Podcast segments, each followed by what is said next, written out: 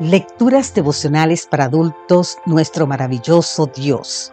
Cortesía del Departamento de Comunicaciones de la Iglesia Dentista del Séptimo Día Gascue en Santo Domingo, capital de la República Dominicana. En la voz de Sarat Arias. Hoy, 2 de enero, la misma vaca.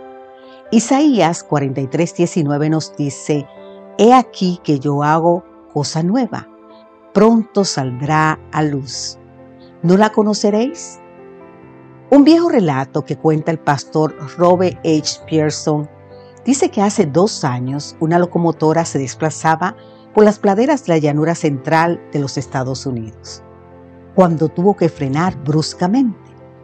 De inmediato el conductor se bajó, resolvió el problema y regresó a su asiento, listo para seguir adelante con el viaje. ¿Qué pasó? le preguntó un pasajero al conductor. Una vaca estaba sobre los rieles. En cuestión de segundos, la locomotora continuó su pesado viaje. Por momentos todo marchó bien, hasta que nuevamente se oyó el chirrido de los frenos. Saltando rápidamente de su asiento, el conductor inspeccionó la situación y regresó a su puesto. ¿Ahora qué pasó? le preguntó el mismo pasajero. ¿Otra vaca?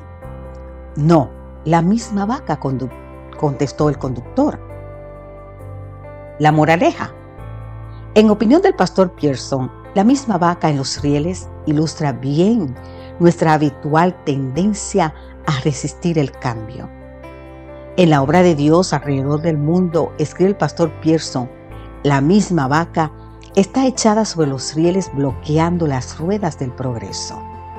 En otras palabras, para avanzar como iglesia hemos de cambiar muchos de los mismos planes, las mismas estrategias, los mismos métodos, si queremos obtener mejores resultados.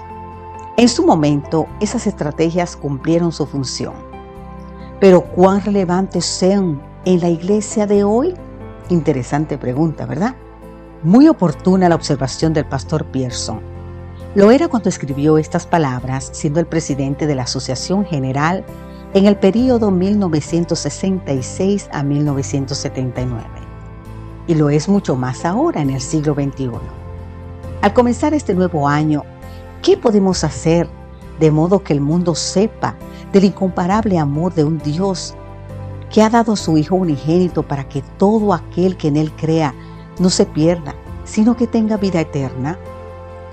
Y en un plano más personal, ¿Qué cambios conviene introducir en nuestra vida? De modo que no tropecemos vez tras vez con la misma vaca. ¿Qué cambios deberíamos introducir, por ejemplo, en nuestra vida familiar? De modo que pasemos más tiempo con nuestros seres queridos. ¿Cómo podríamos realizar nuestro trabajo diario para que sea más eficiente? Sobre todo, ¿qué cambios Hemos de introducir nuestro programa diario para tener más tiempo para la comunión con Dios. Este es el primer día del resto de nuestra vida.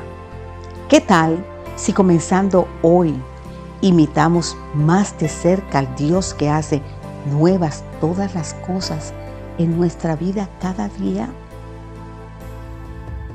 Padre Celestial, tú que abres caminos en el desierto, y ríos en la tierra estéril.